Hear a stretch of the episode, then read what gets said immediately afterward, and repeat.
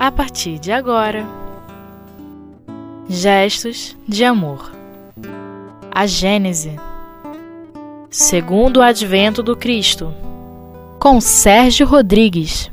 Olá, amigos. Vamos dar continuidade ao estudo do capítulo 17 do livro A Gênese, a quinta obra da codificação espírita, que trata das predições do Evangelho, aquelas previsões que Jesus deixou antes da sua crucificação sobre acontecimentos que se sucederiam a essa, a essa ocorrência. E hoje o nosso tema é, são os itens que vão dos itens 43 a 46, que tratam da, do segundo advento do Cristo.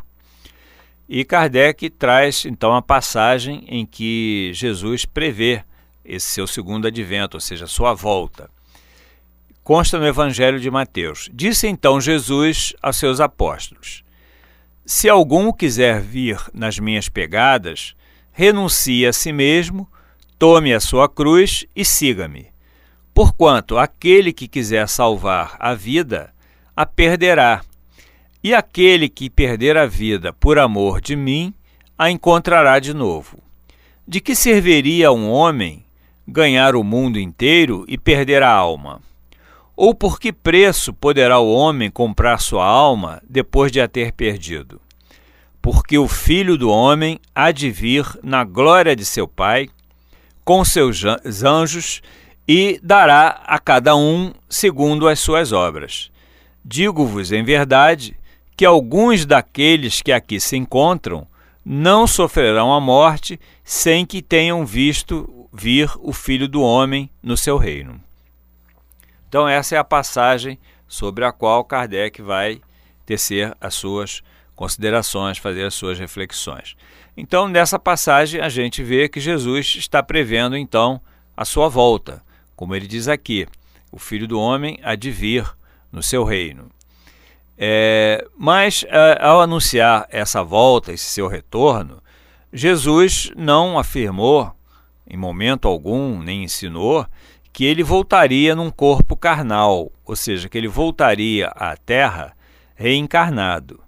Ele anuncia que voltará como é vindo é, na glória do Pai, vindo com seus anjos, ou seja, viria, é, virá em, viria em espírito e julgaria então o mérito e demérito de cada um, dando segundo as suas obras. Então Jesus prometeu esse retorno vindo sobre as nuvens do céu, ou seja, vindo em espírito.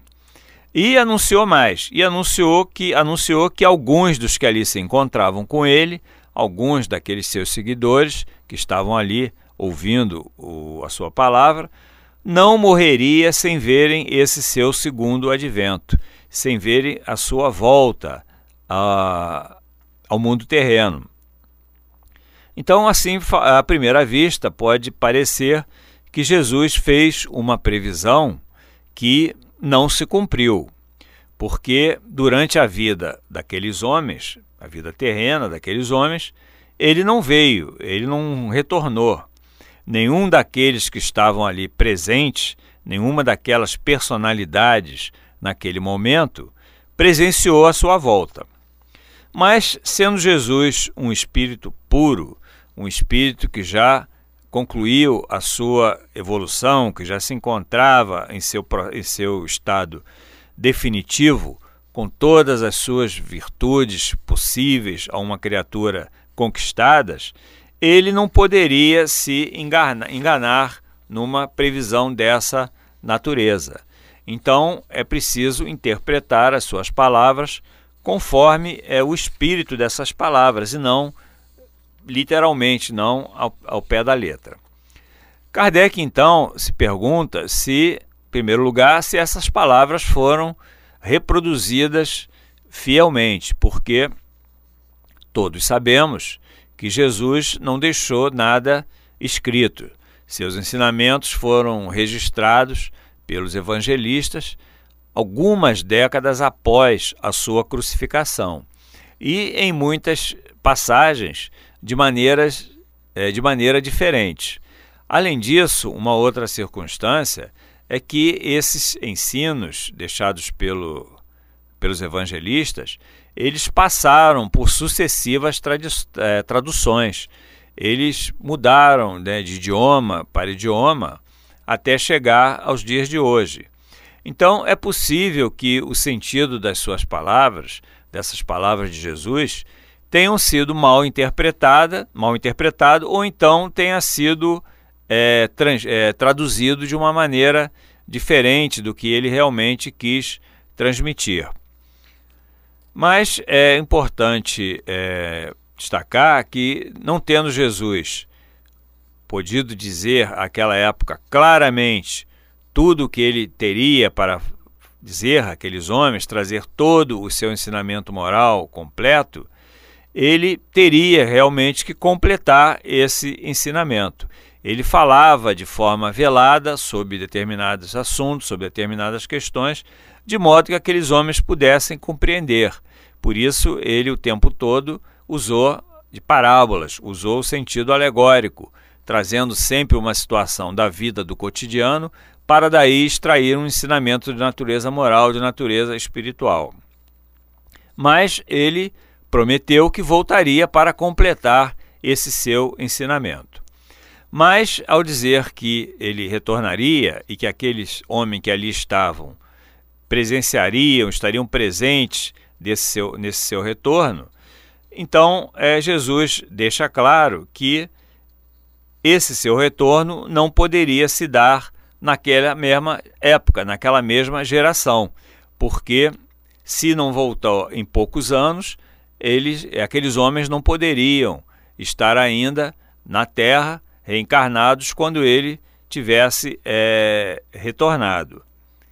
Então, é, por outro lado, para que aqueles homens pudessem compreender então esses seus ensinamentos, que Jesus pudesse completar os seus ensinos, era preciso que aqueles homens progredissem, que aqueles homens evoluíssem, adquirissem novas condições de aprendizado, de conhecimento, senão de nada adiantaria o seu retorno. Se Jesus tivesse retornado poucos anos após eh, a sua passagem aqui pela Terra, ele encontraria aqueles homens na mesma situação aquela geração não teria progredido nada, não teria evoluído. Então, mais uma vez, o seu ensinamento não poderia ser dado de maneira completa. Então é preciso que era preciso que o seu retorno se desse quando aquela, aqueles homens se achassem evoluídos, quando aqueles espíritos que ali estavam reencarnados tivessem progredido o suficiente para poder então entender todas as coisas, poder entender o complemento desses ensinos, desses ensinos. E isso não poderia acontecer em alguns anos, porque nós sabemos que a evolução ela é permanente, mas ela é gradativa, ela é lenta. Então, aqueles homens não conseguiriam evoluir o suficiente em poucos, em poucos anos. Então, mais uma vez, o seu ensinamento é, se perderia. Era necessário, primeiro, que eles progredissem, que eles realizassem a sua evolução, evoluíssem no, no campo da moralidade, no campo do conhecimento, desenvolvesse a sua capacidade de aprendizado para poder então receber novos conhecimentos. E isso não poderia se dar naquela geração, naquela mesma geração. Então, se nós tomarmos essa sua, essas suas palavras ao pé da letra, Jesus então teria feito uma previsão equivocada, porque durante a vida daqueles homens que estavam ali, durante aquela reencarnação daqueles espíritos, ele não retornou, porque seria um retorno inútil, um retorno que não é, alcançaria o verdadeiro objetivo, que era de completar o seu, seu ensinamento porque não teria havido tempo para que aqueles espíritos evoluíssem o bastante, tornando-se então capazes de receber o complemento dos seus ensinamentos. Então, tomada ao pé da letra, a, essa previsão de Jesus não teria acontecido, porque aqueles homens não presenciaram o seu retorno, aquelas personalidades não presenciaram o seu retorno.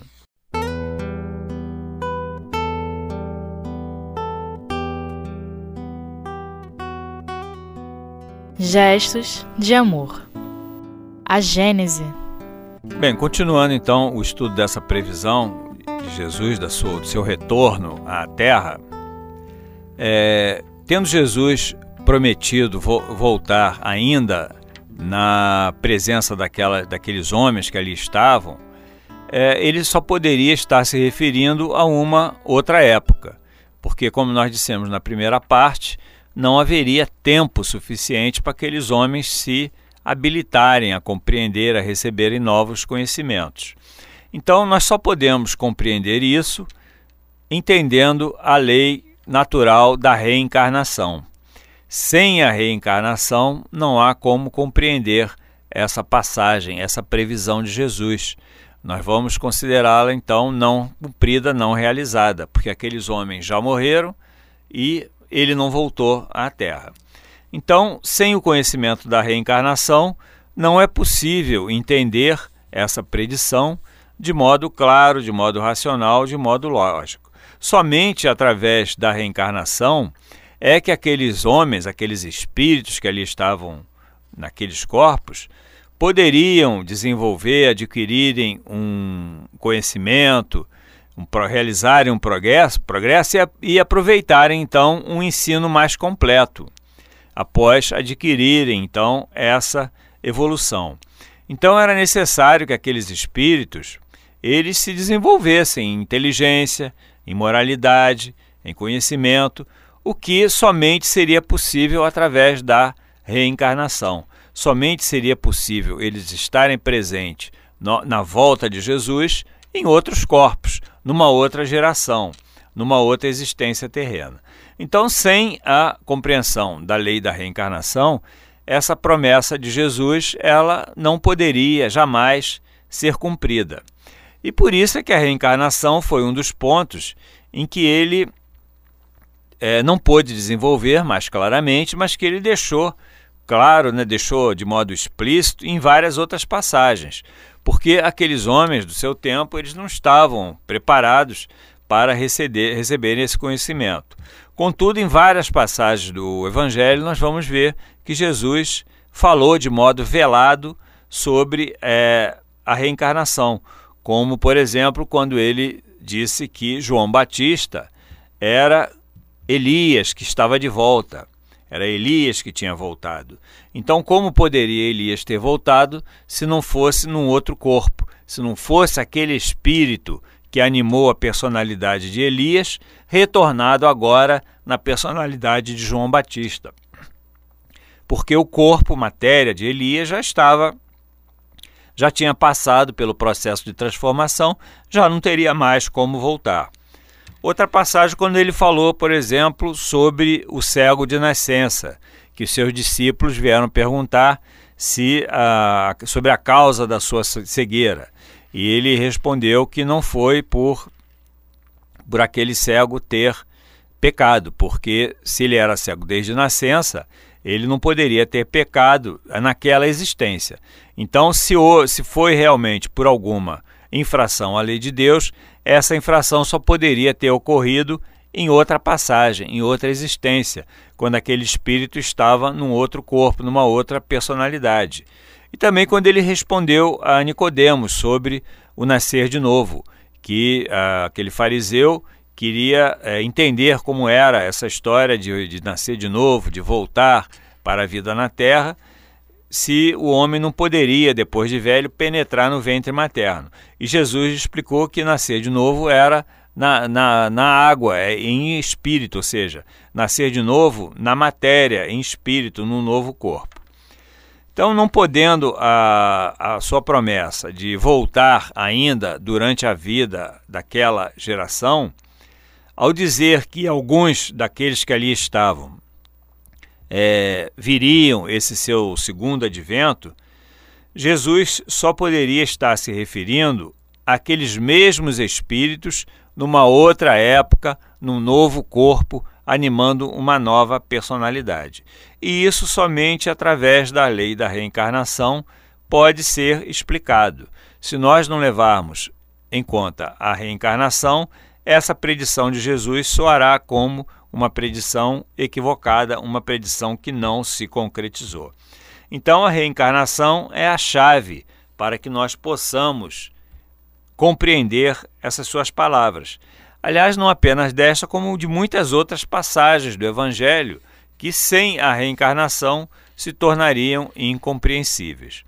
Então, é por meio dessa lei da reencarnação que nós vamos encontrar então a justificativa para a, essas palavras de Jesus, para sua, o seu retorno, para a sua volta, ainda na presença daqueles que ali se encontravam ouvindo as suas palavras. Se nós, ao contrário, considerarmos a teoria da unicidade das existências, ou seja, aceitarmos a, a ideia de que o espírito vem apenas uma vez na Terra e após essa vinda ele se submeterá a um julgamento definitivo em que será encaminhado para regiões de gozo, regiões de deleite, ou então para regiões de sofrimento, conforme tenha se portado aqui na Terra, se nós aceitarmos essa teoria, nós vamos ter que é, admitir que Jesus se equivocou, porque aqueles homens, após aquela geração, eles teriam então se submetido a esse julgamento, teriam sido encaminhados para um céu ou para um inferno e já não mais estariam aqui na terra quando Jesus retornasse, quando Jesus voltasse. E é inadmissível que um espírito do nível de Jesus, um espírito mais evoluído, mais perfeito que nós conhecemos aqui na Terra, que ele possa ter se equivocado com relação a uma previsão, que ele possa ter se enganado. Então, o que precisamos é refletir sobre essas palavras, analisá-las, né? trazermos, encontrarmos a explicação através da lei da reencarnação. Ou seja, aqueles espíritos que ali estavam estariam sim presentes na sua volta, no seu retorno, mas em novos corpos, animando novas personalidades. E essa promessa de Jesus nós podemos considerar já atendida com a chegada do Espiritismo, que, como nós, é, como Kardec explica, é o Consolador prometido, ou seja, Jesus retornou em espírito, como espírito de verdade, conforme vários espíritos é, mostram isso, né? O próprio Kardec, no livro dos Médiuns, ele trata Jesus como espírito de verdade, como o espírito que é, dirigiu aquela pleia de, de espíritos superiores que formularam todo o corpo doutrinário do Espiritismo e que orientou o trabalho da codificação, o trabalho de Allan Kardec, com quem também ele se comunicou por várias por meio de várias mensagens. Então Jesus, como ele prometeu retornar em espírito, ele retornou em espírito, como espírito de verdade, na glória do Pai. Ou seja, o espiritismo é fruto de uma determinação divina.